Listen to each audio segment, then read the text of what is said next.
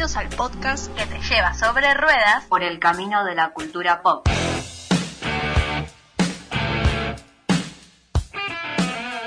Bienvenidos ruteros a esta nueva edición de Ruta Pop. Estoy con Mara. Buenas, ¿cómo va, Dai? ¿Todo bien? Todo bien, Benita. ¿Cómo van esos finales? Esa cursada. Ay, mejor no hablar. Y sí, estamos todos así. Yo por suerte ya terminé.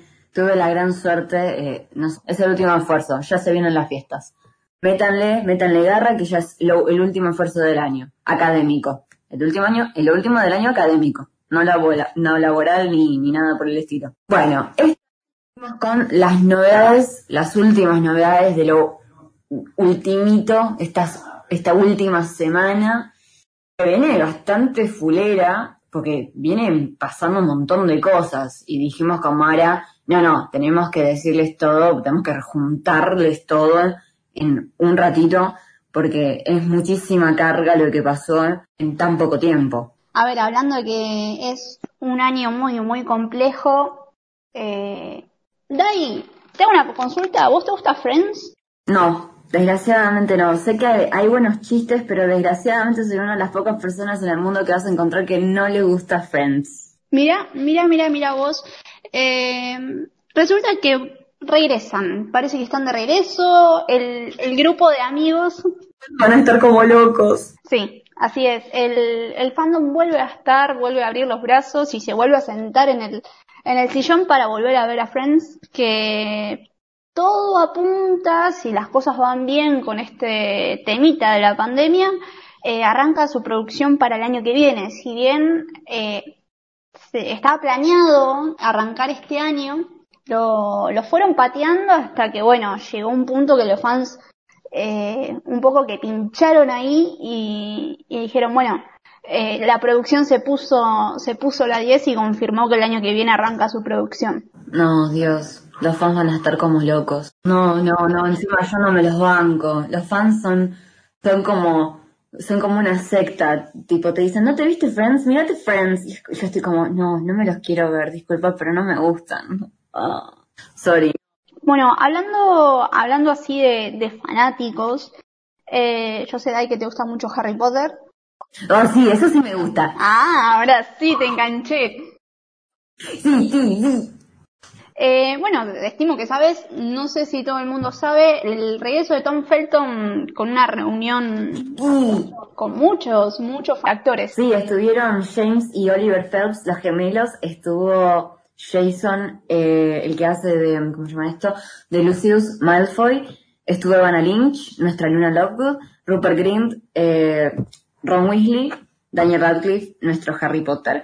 Desgraciadamente, no se dio el trío de oro. Todos los fans creímos que sí, Tom Felton iba a ser al fin la persona que diera en el clavo después de tantos años en reunir el trío de oro, pero no, no pudo.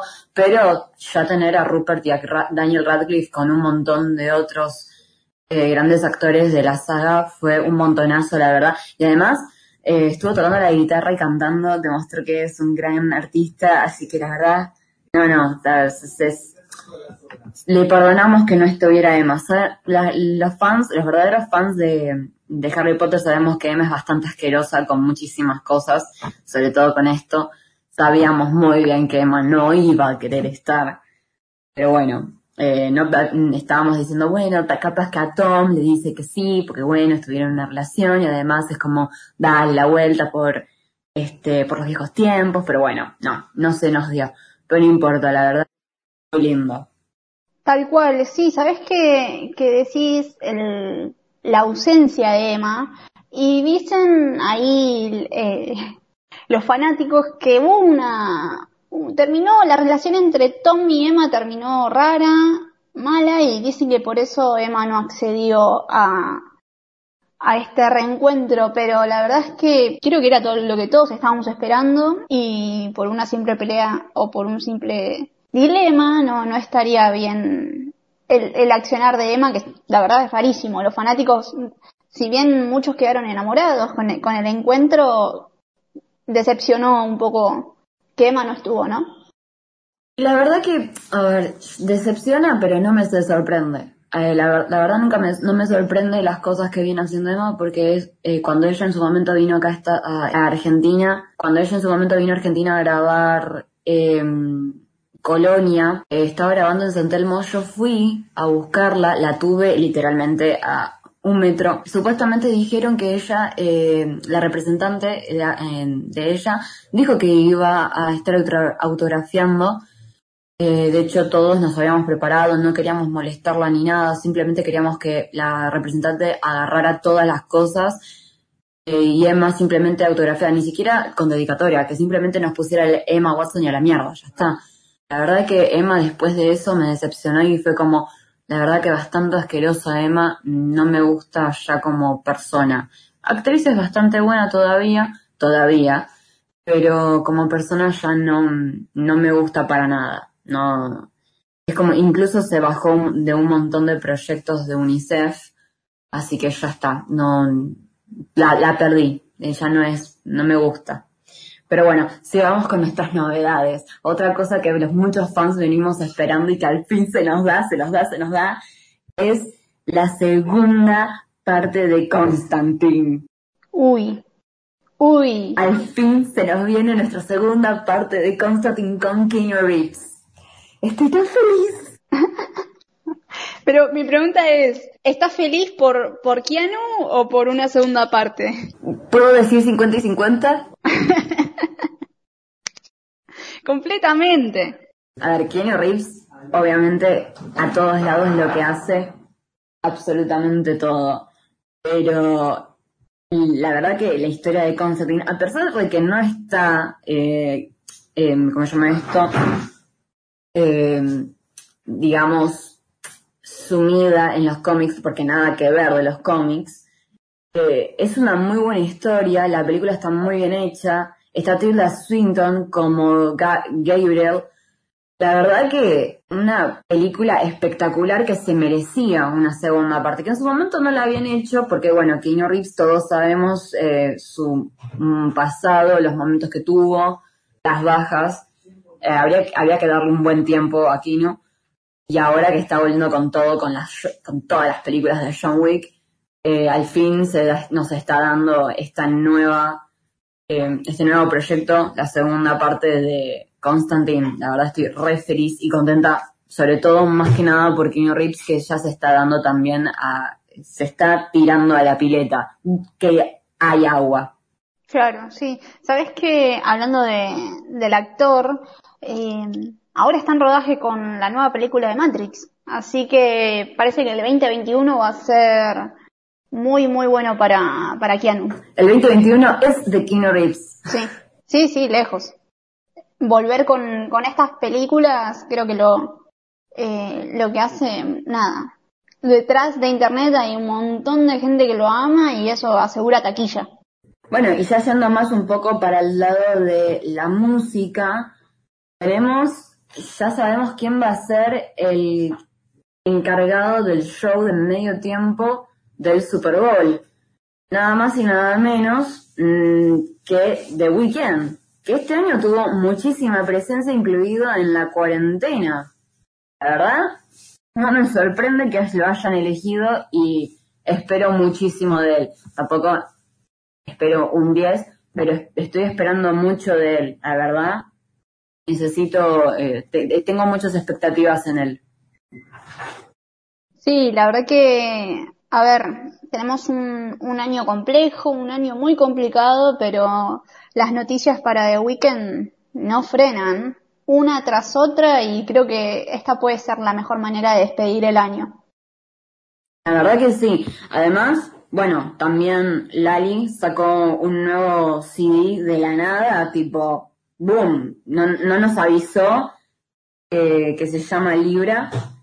Tipo, no nos dijo nada. De la nada dijo, hola chicos, tengo un nuevo CD, se llama Libra, compren. Oh, genial, gracias. Nuevo material. Una verdadera sorpresa. La verdad que sí, nos, nos noqueó. Y no me voy a quedar sin mencionar la tapa de Rolling Stone. Tremendo dúo, tremendo dúo de Paul McCartney y Taylor Swift. Sí, que la verdad quedé enamorada. No, la verdad, tremendo dúo.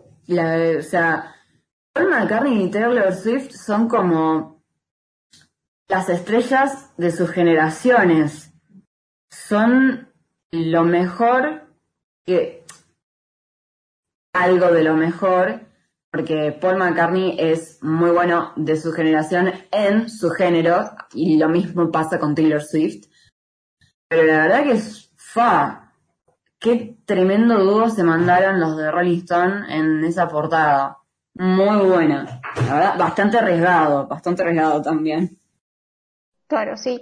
Y hablando de dúos, eh, todo apunta a que Chris Pratt se, se va a unir a, a Chris. ¿Es Chris o Liam? Chris, ¿no? Chris, Chris, Chris. Ahí tuve un lapso, un lapso mental. Eh, se va a unir a la, a la nueva parte de, de Thor, eh, Love and Thunder, y nada, todo, todo apunta a que nuestro guardián favorito de la galaxia eh, va a sumar una, una cuota de diversión a la, a la película nueva de Marvel. No me gusta tanto como persona, perdón. En- hizo, hizo un par de comentarios por ahí medio desafortunados. Estuvo en momentos también con gente desafortunada que tendría que haberla replanteado un toque. Mira, la, la verdad es que no tengo la menor idea de la vida de este flaco. Eh, Cuando- lo peor de todo es que es eso, uno, uno nunca tiene la menor idea de este flaco, pero cuando aparece en público, la caga. claro. Claro, mejor no rascar. Bueno, algo, hablando de segundas partes, otra segunda parte que muchos de nuestra generación viene queriendo también que se nos dé, es la segunda parte de Shark Boy y Lava Girl. Uy, Sin Taylor Lautner. al final es sin él. Sí, sin él. Uy, claro, porque eh, yo vi la- los adelantos y me pareció muy raro. Yo dije, no, ¿qué le pasó a este tipo? Pero, pero nada, se da y voy a ser sincera, es una película de la que nadie, nadie esperaba una segunda parte. La queríamos, pero no la esperábamos. Pero no, no, no es Taylor Lautner, eh, no, mm, sin él, sin Taylor. La verdad fue bastante Y viste que vos me estabas, otra cosa que vos me estabas diciendo lo de Friends, yo sí esperaba con muchas ansias el estreno en Estados Unidos, bueno, de en, en, HBO Max de El Príncipe de Bel Air. Yo quiero eso, que se estrenó ya jueves 19. Yo esperaba más eso que lo de Friends. Sorry, not sorry. Eh, Will Smith me tira más que todos los de Friends. No, está bien. La verdad es que hablando de series y de, de plataformas de streaming, también dio mucho que hablar el, lo nuevo de Disney Plus, ¿no? Muchísimo. Disney Plus hubo una grieta, para variar. Pero hubo una grieta muy fuerte con Disney Plus. Hay un montón de contenido espectacular, la verdad. Eh, está Nat Geo, hay un montón de cosas Fox, eh, está Pixar, está Marvel, bueno, está Disney justamente. Pero a su vez hay un montón de cosas que no están. Hay muchas cosas que no están. Y, a mí me tocó fu- fuerte porque hay un montón de series, tipo, teniendo una niña, una hermana de 12 años, con mi otra hermana que tiene un año menos que yo, queríamos introducirla a cosas que nosotras sí habíamos vivido y que estaban buenísimas, incluyendo, por ejemplo, Brandy y el señor Bigotes, Jake Long, el dragón occidental, Maggie, una mosca con onda, Pepper Ann, Mi vida con Derek, eh, ese tipo de cosas que estaban buenísimas de los 90, principios de los 2000, y, y tiene de referencias que con mi hermana las hacemos todo el tiempo, que mi mamá las entiende, pero que quiera todavía no las entiende. La chiquita no las, no, no, no logra captarlas y no le podemos andar explicando. Y Disney va a ser nuestra salvación. Y ahora eh, es nuestra salvación a medias, porque hay un montón de cosas que no están. Pero a su vez tienen muchísimas otras que sí están. Y que de eso vamos a hablar en otro podcast. Así es, así es. Eh, nada, concluyo con esto rápido y Disney, Disney está preparado para una nueva etapa. Eh, el, el gran Mickey Mouse cumplió los 92 años, no es poca cosa. 92 pirulos. Sí, sí, esto demuestra que, que Disney va a la par de, de la tecnología y que se renueva constantemente y que no se va a quedar lejos y le va a pisar los talones a Netflix. No sé si serán los primeros meses. Eh, la verdad es que no. Ya, ya la suscripción, un montón de gente se, se anotó y todo apunta a que tenemos el, el nuevo gran titán del streaming. Netflix está mm, bastante más caro y es muy limitado. En cambio, Disney Plus, con los 385 pesos, eh, ya tenés siete perfiles, eh, pueden ver en simultáneo cuatro personas y podés descargar cosas desde 10 dispositivos diferentes. O sea, Disney Plus ofreció muchísimo.